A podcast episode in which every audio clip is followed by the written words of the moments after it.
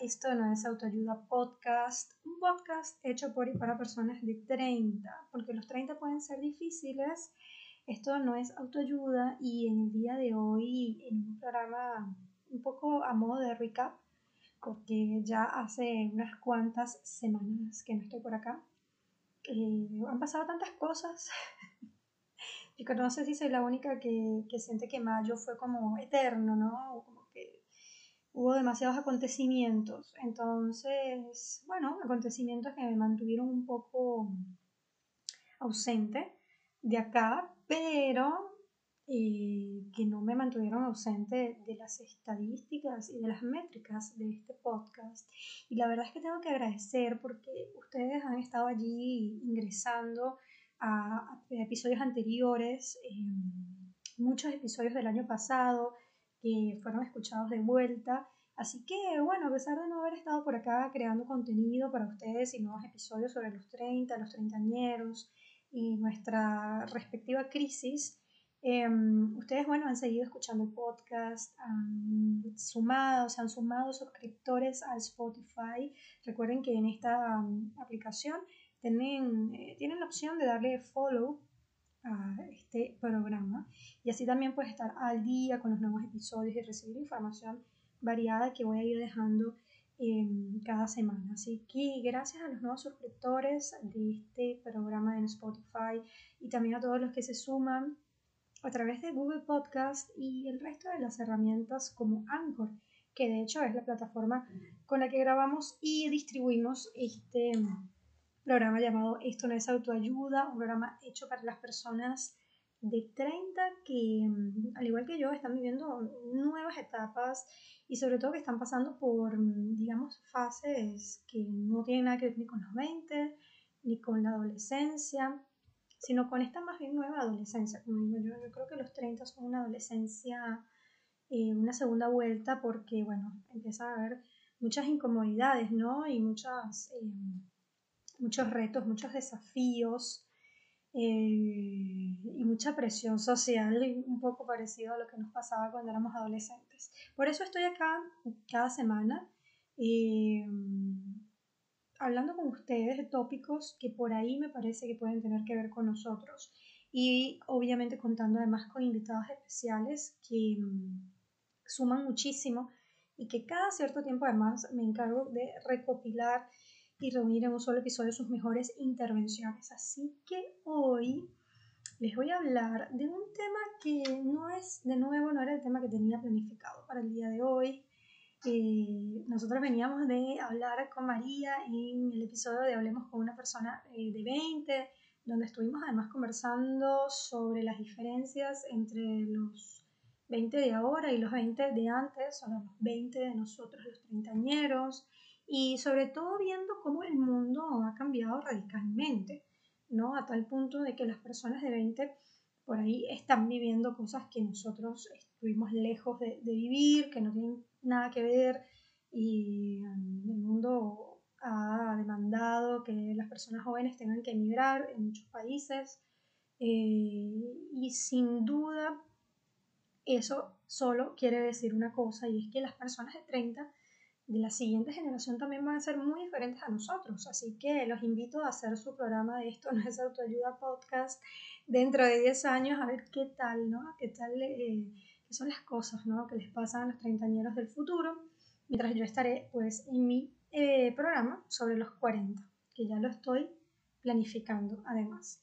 Eh, por ahora les quiero hablar de algo que surgió de la nada, es muy personal, tengo que decirlo, eh, quizás no más personal que lo que he hablado acá en otros episodios,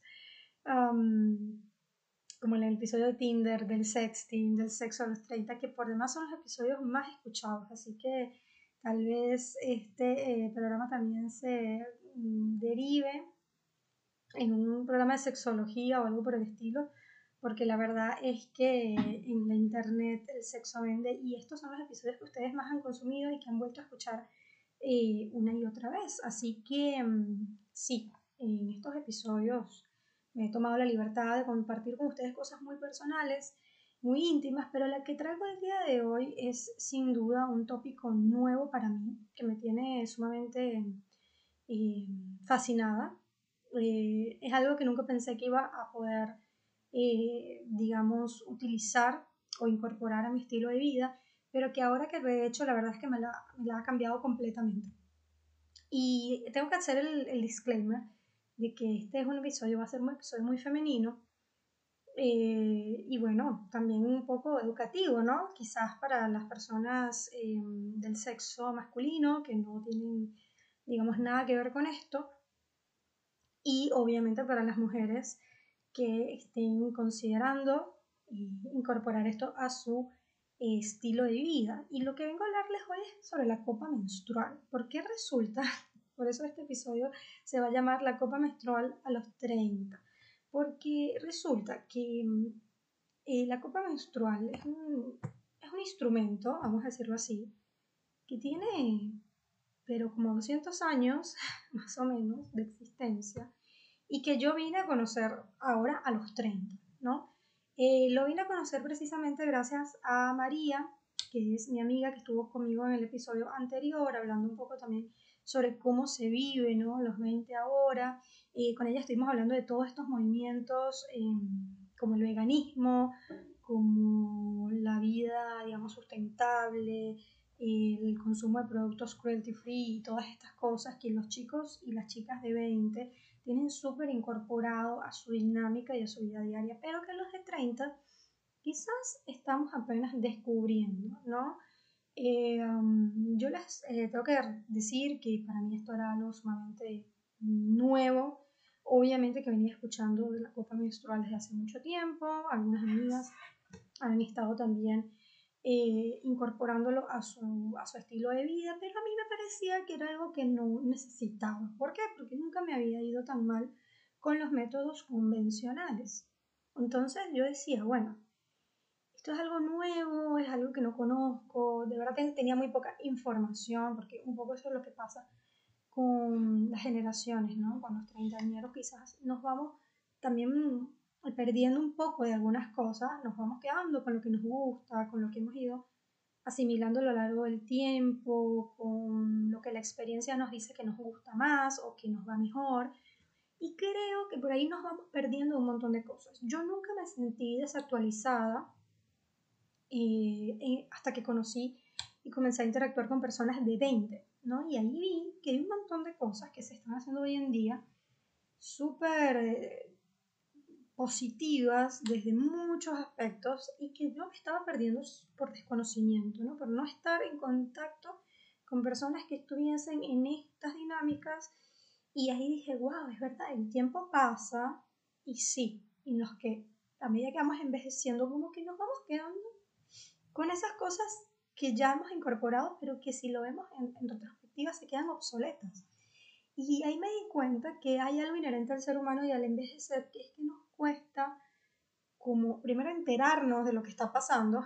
Capaz cuando tenga hijos va a ser un poco más fácil para mí entender qué, qué es lo que está de moda, qué es lo que se lleva, qué es lo que no. Pero por ahora, que simplemente soy una persona de 32 años, que comparte y sale con personas de 30, pues estoy como, me di cuenta que me estaba perdiendo de un montón de cosas. Y una de las cosas que me estaba perdiendo era de tema de, de, la copa menstrual, ¿no? Que es algo para las mujeres hoy en día, yo creo que fundamental. Es un método o una herramienta para sobrellevar el periodo menstrual, que a mí me parece que es uno de los mejores inventos que se han hecho a nivel, em, digamos, eh, de higiene eh, femenina, ¿no? Y obviamente incluso hasta inherente al tema sanitario, porque la verdad es que todo lo que tiene que ver con la menstruación, si bien ha sido un tabú durante muchos años, y les recomiendo desde ya que vean el documental que está en Netflix, que se llama Period, es un documental corto, o sea, un documental, cortometraje documental que la verdad explica muy bien cómo se vive esto todavía en la actualidad y en muchas culturas, cómo es tan tabú, cómo es tan eh, restrictivo en otras partes del mundo, cómo es además tan poco tratado, estudiado, evaluado por, como les digo, no solamente el área de la farmacéutica o del, vamos a decirlo así, del área de la salud eh, pública que se encarga de estos temas, sino también a nivel social. Entonces, em, vamos a decir que esto de la copa menstrual para mí llegó ahora, yo considero bastante tarde, pero eh, llegó para cambiarme la vida sin duda alguna. Y una de las cosas eh, o varios aspectos que tengo que hablar el día de hoy con ustedes, sobre todo con las chicas que este, a mi edad todavía no han entrado en esto, o que no, no necesariamente es para todo el mundo, atención. Como yo les decía, nunca lo había, digamos, eh, analizado, nunca lo había como buscado, porque yo sentía que los métodos convencionales, la verdad es que no funcionaban bien. Yo soy de esas personas que ha tenido la suerte a lo largo de, toda mi vida, digamos, desde que me desarrollé en la adolescencia, he tenido la suerte de poder tener, em, de, que el tema de la menstruación ha sido muy light para mí. Yo no soy de esas personas que sufre dolor, y por lo general es un, es un periodo muy corto, un ciclo muy corto, eh, el sangrado no es tan abundante, entonces como que yo siempre he vivido muy, de manera muy light, ¿no? Esto de, la menstruación. A tal punto que no es algo que me desagrada, no es algo que me causa como rechazo o que me estresa como lo veo quizás como lo veía más que todo antes con otras eh, mujeres. Que sin duda alguna pues estos eran los meses eh, bueno los días del mes más difíciles más estresantes más frustrantes eh, no a mí no me pasa no me pasó nunca nada de eso por suerte por el contrario para mí era como que iba, venía y no pasaba nada, como que ni me enteraba, nunca dejé de ir a, no sé, a una playa o a una fiesta.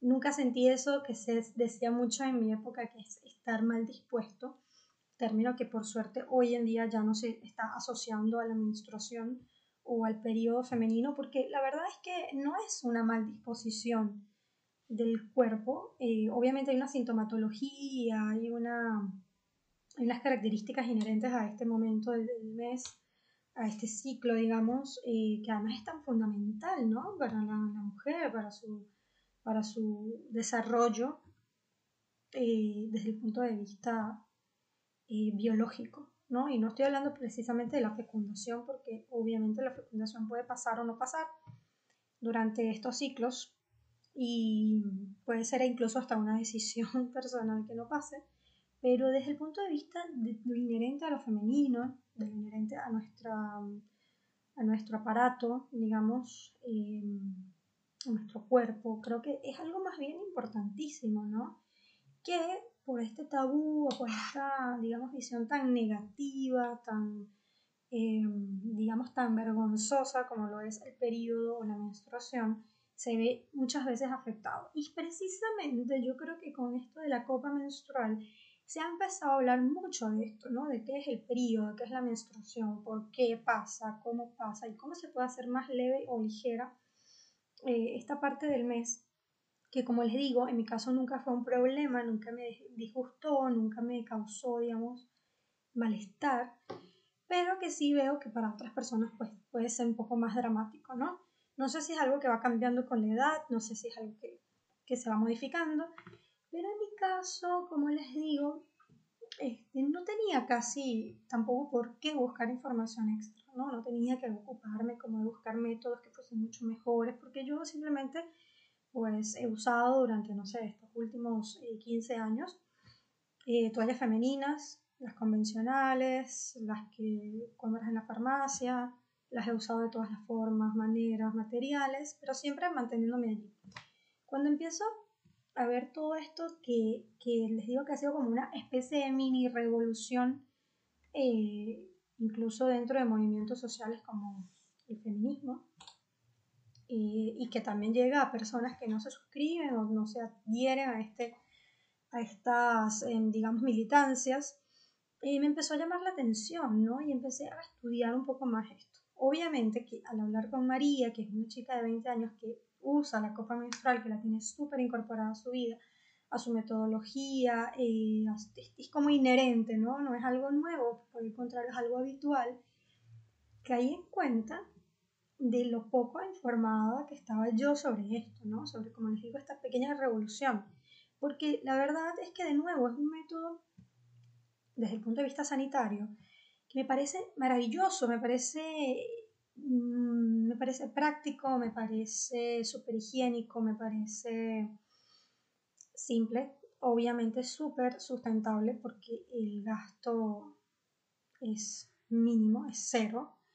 Y es una copa de silicón que te dura 10 años, es una sola compra y ya no tienes que usar más eh, toallas sanitarias.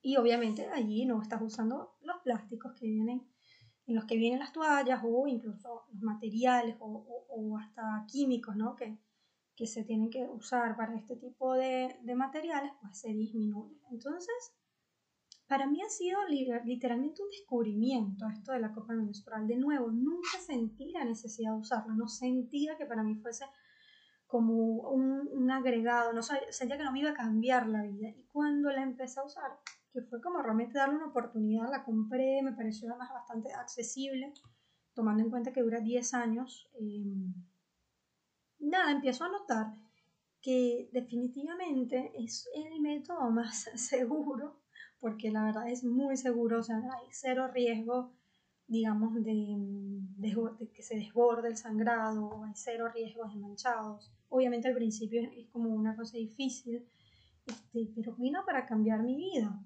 Entonces dije, claro, qué tarde llegué a esto, ¿no? Llegué, como les dije, 15 años después, tomando en cuenta que la copa menstrual hace mucho tiempo que se inventó, pero obviamente no es algo que ha sido publicitado. Yo ahí me imagino que la industria de las toallas sanitarias se encargó por mucho tiempo de, mantener esto al, margen, a la raya, y, que muy pocas mujeres nos enterásemos de que existía este método. Pero sobre todo no solo que no nos enterásemos, sino que una vez que lo que supiésemos de la existencia, nunca consideráramos que era un método factible.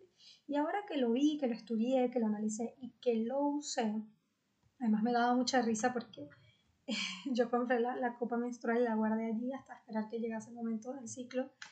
Y, estaba como súper así a la expectativa. Yo de hecho pensaba que no iba a poder usar en este mes porque al principio me decían que era bastante complicado cómo, cómo colocarla. Eh, sobre todo eso, ¿no? Colocarla, sacarla podía ser como muy engorroso. Y yo estaba preparada incluso para usar toallas sanitarias este mes. Yo dije, bueno, lo voy a tomar de práctica y ya seguro que para el siguiente ya la puedo usar. Y, y la tenía allí, ¿no? Como, como muy a la expectativa. Y el día que me bajó el periodo, les juro que sentí como la primera vez que me vino. O sea, me emocioné, dije, ¡Ah! llegó el día, llegó el día de usar la copa menstrual. Fue muy emocionante porque, se lo juro, esa fue exactamente la misma sensación. Eh, yo me desarrollé en el año 1999, o sea, imagínense, esto es, ah, suena a la prehistoria hoy en día. Y me acuerdo que fue en el año 99 porque en ese año y en ese mes en el que yo me desarrollé pasó un evento muy trascendental en mi país, en Venezuela, y obviamente nunca se me olvida porque fue justo en esos días, en ese momento en que pasó una, digamos, catástrofe natural.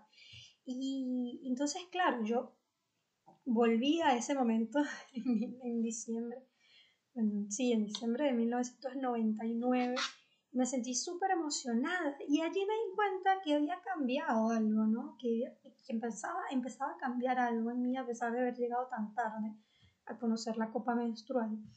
Y eso que había cambiado es que me había vuelto a conectar con esto del periodo, ¿no? que me había vuelto a conectar con la menstruación, porque como les digo, como pasaba sin pena y sin gloria cada mes, entonces como que no le prestaba tanto atención. Por ahí, obvio, ¿no? Cuando ya tienes esto de los smartphones, eh, eh, obviamente empiezas a descargar una serie de aplicaciones que te sirven para monitorizar el, el periodo, y qué sé yo, para saber cuándo es tu, tu momento de ovulación o de momento más fértil, menos fértil, pero tampoco es algo que, que, a lo que tuviese que dedicarle tanto tiempo porque además de que ha sido, de que siempre ha sido muy light, siempre ha sido muy regular, o sea, tal día es tal día y es impresionante, es como un reloj. tal día del mes, ese día puntualmente me viene el periodo. Entonces yo decía, claro, o sea, es que tengo preocupación cero por este tema. Y terminaba descargando estas apps más que todo para, qué sé yo, para revisar eso. más que todo, literalmente, para cuando voy a tener relaciones sexuales, saber cuáles son los días más fértiles y menos fértiles. Y porque obviamente, bueno, no obviamente no tiene por qué ser obvio, pero como ustedes ya lo han escuchado en, en otros episodios, pues no estoy en estos momentos encarando el proyecto de la maternidad, lo cual me hace pues estar bastante atenta y obviamente usar los métodos anticonceptivos y de protección que, que se ameriten, pero es lo único para lo que usaba estas apps básicamente. Entonces, claro, el tener una excusa para monitorizar el periodo de la menstruación, para estar atenta y para emocionarme, me hizo darme cuenta que era algo de mi vida, de, de algo tan femenino y tan importante a lo que no le estaba prestando atención, como les digo, más allá del tema reproductivo, ¿no? Que a los 20 es literalmente tratar cada mes de no quedar embarazada y bueno, ya ahora desde los 30 para arriba empezar a hacer cada vez más bien buscar quedar embarazada, porque bueno, así van pasando las cosas a, veces, ¿no? Eh, con el envejecimiento, ¿no? Lo que para antes era una preocupación ahora capaz ya no lo es y al contrario. Y entonces como que yo este, me di cuenta de eso, que estaba muy desconectada con el tema mm, propio, con este tema tan propio tan inherente a la mujer como es la menstruación. Entonces comenzar con esa emoción me encantó. O sea, emocionarme con que me hubiese bajado el periodo para poder empezar a usar la copa, ya por ahí me encantó esa sensación. Conectarme con esa primera vez, con ese recuerdo de cuando me vino el periodo por primera vez también fue hermoso. Y lo que vino de ahí para adelante fue una exploración que yo literalmente nunca pensé que, que, me iba a llegar a los 30. O sea, no, no, no entendía cómo a los 30 yo conocía tan poco de mi cuerpo. Porque claro, es un método bastante vamos a decir así, como invasivo al inicio, ¿no? Porque obviamente tienes una, una cuestión, un aparato de silicón que tienes que plegar e introducir en tu vagina. Entonces ya por ahí parece muy fácil, pero a la hora de empezar con eso es como difícil, porque es que no te, ah, son muy pocas veces siento yo que nos enseñan desde la adolescencia hasta la adultez a conocernos, a tocarnos nuestras eh, nuestras partes del cuerpo, ¿no? A explorar. Y resulta que cuando me toca pues, introducirla yo misma, con mis manos, con los dedos, wow, fue como literalmente una sorpresa. Era como que de pronto estaba ante un cuerpo totalmente extraño, ¿no? Entonces ese fue el primer desafío, ¿no? Que trajo esto de la copa menstrual, empezar a tocar áreas que quizás no tocaba, no por pudor o por, qué sé yo, o porque no practique ciertas prácticas, valga la redundancia, este, sino porque nunca había tenido la necesidad ¿no? de llegar allí, de llegar tan, tan profundo. Y entonces empecé allí como a darme cuenta de que necesitaba conocerme más, de que necesitaba llegar eh, más profundo en algunos lugares, en algunas partes del cuerpo, porque literalmente estaba desconociéndome. Entonces empezar a, sentir esos pliegues, a saber dónde quedan exactamente las cosas este, a los 32 años es maravilloso. Entonces, claro, ahí vienen unos replanteamientos este, existencialistas, filosóficos, en los que no voy a entrar, pero que me parece muy interesante que se hayan activado con este simple cambio de método ¿no? de, de, higiene femenina. Y después lo que vino fue eh, sentir ¿no? la, la empezar mm, a, observar, a fijarme en las sensaciones, en qué está pasando. Otra de las cosas que a mí me voló la cabeza, que literalmente aluciné, fue eh, una vez que la introduces, bueno, dura 12 horas, puede durar 12 horas, a veces, el primer día de verdad que la retiré antes, la retiré como a las 8 horas y después la volví a retirar, no sé, a las 5 horas porque por ahí sentía que no, que iba a ser como muy largo el, el tiempo que se podía desbordar, lo cual realmente no sucede, así que para las chicas eh, que están como en este proceso de decidirse si sí o no, les digo, es totalmente eh, es totalmente seguro, o sea, pueden estar literalmente 12 horas con la copa menstrual colocada y no va a haber ningún derrame, no va a haber este, ningún riesgo. Obviamente al principio puede quedar mal, eh, digamos, colocada y eso sí puede provocar algún tipo de manchado, pero no es, digamos, una falla en el método o en el aparato como, como tal. Entonces, este, claro, cuando viene el momento de retirarla, lo primero que me pasó, esto es muy curioso, es que yo sentía que no la podía sacar. Y yo estaba, eh, claro, estaba en el, en el baño, ¿no? Y, y, estaba como empezando a sentir un poco de estrés. Porque yo decía, pero es que esto no, no, está sal no estaría saliendo. O sea, yo la sentía como muy presionada, muy adentro. Y como que no llegaba con, las, con los dedos, ¿no? Como a, a retirarlo. Ella tiene como un cordoncito que también obviamente es el mismo material de silicón. Y, y, yo decía, bueno, pero tiene que ser como por acá, ¿no?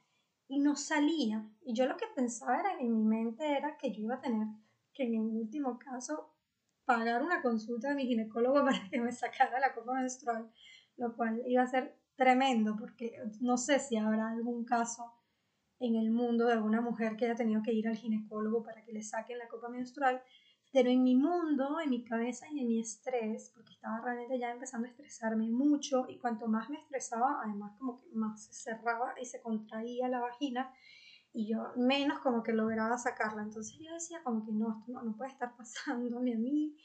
También pensaba por algunos momentos que había comprado el tamaño que no era. Pero de nuevo, eh, chicas, esto está todo fríamente calculado, así que por más que quizás al inicio sea difícil o, crean, o les pase esto de, que me pasó a mí, de alucinar que no la iba a poder sacar. Iba como varias veces al baño, la trataba de sacar, no pasaba nada, volvía, seguía trabajando y de nuevo la trataba de sacar nada. Hasta que, nada, mi amiga María me dijo, no, tienes que relajarte, prende una velita en el baño o en donde sea que te la vas a retirar, que obviamente lo recomendable es en el baño, y básicamente relajarte y dejar que todo fluya. Entonces eso fue lo que hice como en la, mm, digamos, vez número 6, que fui al baño a tratar de sacarla. Y ahí todo fluyó y dije, wow, esto de verdad que funciona, cuesta mucho el día 1, el día 2 tal vez, hasta el día 3 creo que todavía sigue costando. A mí realmente me, me hizo muy fácil, muy rápidamente. Y digamos que me adapté bastante bien eh, pero sí, pasa mucho eso, que al principio te puede dar miedo el no poder retirarla o el quizás no tener el control total de cómo introducirla y sacarla, pero a lo que quería ir con todo esto es que la otra cosa que me voló la cabeza, que aluciné, fue el hecho de que era la primera vez en 15 años que, eh, más, yo creo que yo me desarrollé como a las 11, por ahí 12, quizás 11, sí, 11 entonces imagínense, más de 15 años y era la primera vez que veía mi sangre en estado natural. Eso realmente para mí fue un antes y después, porque yo siempre había visto la sangre eh, a través de la toalla, ¿no? O a través de un manchado en, la ropa interior, por ejemplo. Puede pasar. Este, um, o a través del papel higiénico tienes que limpiarte o asearte. Y la verdad es que nunca he tenido como algún tipo de sensibilidad para esto. Creo que no, no me pasa como quizás a otras personas que sí tienen como un poco más de, qué sé yo, de, de asco, ¿no? Con este tema de la sangre, aunque sea tu propia sangre.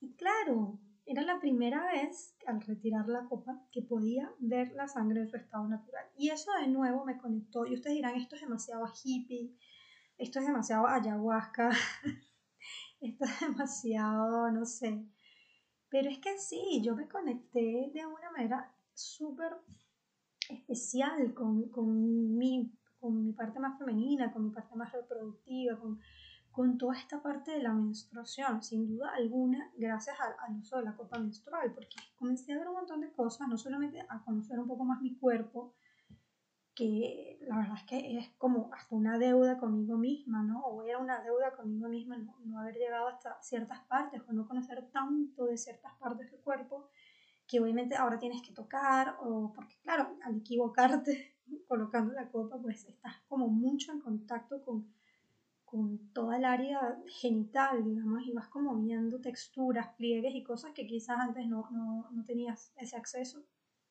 o que no lo habías como explorado. Y el tema de la sangre también pasaba a ser algo totalmente nuevo y diferente para mí.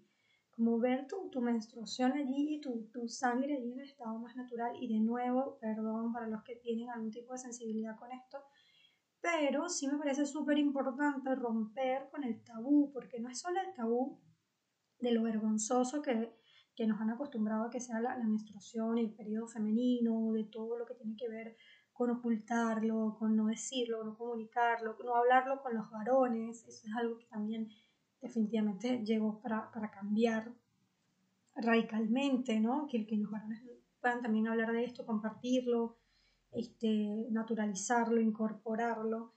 Y claro, este, creo que parte de, romper con este tabú es también romper con el tabú de, de lo de lo que tiene que ver con lo escatológico, que, se, se, se, le puede dar una connotación escatológica también a la menstruación. Y yo creo que cada vez se naturaliza más y cada vez se acepta más la condición humana y la condición femenina, del sangrado, de, de, de la ovulación, ¿no? Que porque al final todo esto se, se, se basa y todo esto se trata de un ciclo de ovulación y en el cual obviamente se fecunda un óvulo y después se desecha, ¿no? Simplemente eso. Pero de lo científico a lo, a lo, mm, quizás a, pasar de lo científico a lo escatológico ha sido muy fácil a lo largo de la historia, de, pasar de lo científico a lo tabú, de pasar de lo científico a lo vergonzoso, ¿no? Entonces estamos como constantemente redescubriendo nuevas cosas, sin duda alguna, de, de todo lo femenino, gracias a estos movimientos, pero sobre todo gracias a estos avances, que si, si de verdad les, si, si, hablamos, digamos, desde el inicio, desde la copa menstrual, fue hace mucho tiempo, finales de 1800, se crea la copa menstrual y fíjense que es hasta ahora que a mí me llegó, ¿no? Y que me llegó además para esto, para revolucionar todo, toda, digamos, mi, mi, mi experiencia con lo femenino conmigo misma y pasando quizás a temas más técnicos, la verdad es que no es mucho lo que tengo para decirles porque es un método sencillo. Todo lo que ustedes van a ver en el, el empaque de los instructivos es lo que es. Obviamente hay miles de contenidos y de videos en YouTube o en Internet que hablan sobre cómo colocarlo, que quizás mucho contenido que tiene que ver con tips y recomendaciones. Yo creo que todo eso es válido Tal vez yo había visto tantos videos y había escuchado tanto a mis amigas hablar de esto que por ahí ya tenía como en el background alguna instrucción, ¿no? O un grado de instrucción que, me ayudó como a hacerlo tan cotidiano y parte de mí en tan poco tiempo. Y ahora mismo, de hecho, mientras estoy grabando este episodio, tengo colocada la copa y no siento nada, es como si no tuviese nada puesto. Y creo que esta es muy fácil como olvidarse y que se pasen las 12 horas, lo cual obviamente no es recomendado, pero quiero decir, es tan cómodo, es tan práctico, es tan higiénico, que sinceramente siento que es el mejor método de higiene femenina que hay en este momento para eh, la menstruación, de verdad que se los digo con toda honestidad, por más que crean que es riguroso, por más que crean que de pronto les va a demandar más tiempo, porque tienen que acostumbrarse, porque tienen que hervir la copa al inicio del periodo, porque la tienen que sacar, limpiar, no sé qué, realmente como que una vez que, que, que inician el ciclo con esta copita, es como que todo se vuelve automático, tan automático como lo era antes la utilización de una toalla sanitaria y muchísimo más prolijo, muchísimo más eh, higiénico y muchísimo eh, más rápido además. Entonces, yo lo que les diría a todas estas mujeres de 30 años como yo, que recién ahora es que se están planteando el uso de la copa menstrual o que de pronto llegaron a ella por casualidad o por una amiga o como yo, por una amiga más joven que ya la tiene súper incorporada a su vida, lo que les diría es que se den la oportunidad, obviamente es un, es un gasto, pero no es un gasto tan elevado, creo que son productos eh, accesibles dentro de todo, son productos ecológicos, son productos que además, eh, los cuales además están ayudando obviamente a cuidar un poco el, medio ambiente y a reducir eh, la producción y distribución de plástico y de otros materiales no reciclables. Y siento que además es eso, es una oportunidad para ustedes conocerse más, para reconciliarse con esto, que es la menstruación que como les digo nos han enseñado a lo largo de la historia a, odiarla, a, estar en conflicto con eso, a que sea nuestra enemiga, ¿no? Cuando además es eso, es un, es un proceso fisiológico, biológico, eh, antropológico importantísimo, ¿no? Y, además trascendental en, la humanidad. Más allá de que el fin eh, único final sea la reproducción o no. Entonces, creo que sí, creo que es una oportunidad para cambiar el chip para reconciliarnos, para verlos desde otro lugar, para verlos desde un lugar más amable, para conocernos, para aceptar nuestra condición humana, como les decía, nuestra condición eh, de mujer y sobre todo, como les digo, para vivir una vida muchísimo más tranquila, mucho más sustentable, mucho más light y mucho más relajada, porque imagínense ir a la playa y es como si no tuviesen nada, o bañarte y no, no, no te la tienes que secar, y no te tienes que higienizar en ese momento, sino solamente cuando la retiras y la colocas. O sea, es, una, es un cambio 360 grados, por lo menos así lo ha sido en mi caso. Como les digo, esta es mi experiencia personal y solo las invito a que le den una oportunidad, lo intenten, lo prueben, quizás antes de comprarla para no, eh, digamos, ejecutar este gasto económico, investiguen, lean mucho, digamos, este, también poco con, conéctense con la intención que ustedes tienen, ¿no? Como que el por qué, por qué lo quieren hacer, por qué quieren hacer el cambio, creo que sería una buena pregunta. ¿no? Como que qué sería lo que las motivaría, ¿no? En mi caso a mí me, sedujo mucho la parte del medio ambiente, como de, sí, de lo que tiene que ver con, con, el reciclaje y, con esto de no tener que usar más toallas húmedas, eh, perdón, bueno, toallas húmedas también son inherentes a estas cosas, pero digo toallas sanitarias y plástico y qué sé yo, y bueno, después terminé descubriendo toda esta cosa mística este, que, les, que, estoy, que les he estado contando acá. Pero eso creo que también puede ser un paso importante al momento de incorporar cualquier cosa nueva a nuestra vida, ¿no? Como intentar pensar el por qué. El por qué voy a hacer ese cambio tan trascendental, por qué voy a hacer este, este cambio en esta área o en esta, en esta parte de mi vida o con esta parte de mi cuerpo. Y quizás ahí estará la respuesta para que luego también se sientan mucho más seguros y seguras al momento de ejecutar ese cambio y, de incorporar estas nuevas cosas a sus vidas. Así que, bueno, un episodio muy femenino, como les decía, pero que obviamente no excluye a ninguno de nuestros oyentes habituales, porque creo que es algo que todos debemos saber, es algo que todos debemos conocer, sobre todo para entender un poquito el mundo que estamos viviendo y cómo se están llevando las cosas y sobre todo qué están haciendo las personas para eh, reducir la contaminación, para cambiar su estilo de vida y volverla muchísimo más este, saludable, sustentable y práctica y saludable. Sí. Eso creo que sería este, muy lindo que tanto las mujeres como los hombres lo estemos analizando.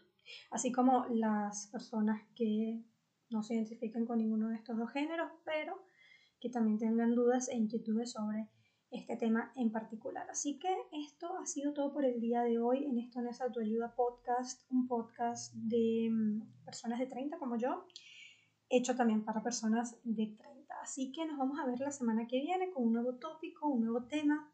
¿Qué me habrá pasado de que la semana que viene no lo sabemos? Pero obviamente los invito a que se queden allí. a pegados, ligados a Spotify, Google Podcast y a Anchor y por supuesto también a mis redes sociales, arroba mariacá de Gouveia, en Instagram y en Twitter. Y por supuesto que me dejen sus comentarios, este, sugerencias, planteamientos, temas para las próximas semanas, todo lo que ustedes quieran, los espero eh, de vuelta con todo ese feedback que tengan con sus opiniones sobre este y sobre los otros episodios que como les dije ya estuve viendo que los estuvieron viendo, así que o escuchando, así que muchísimas gracias también por eso y nos vemos la semana que viene. Chao.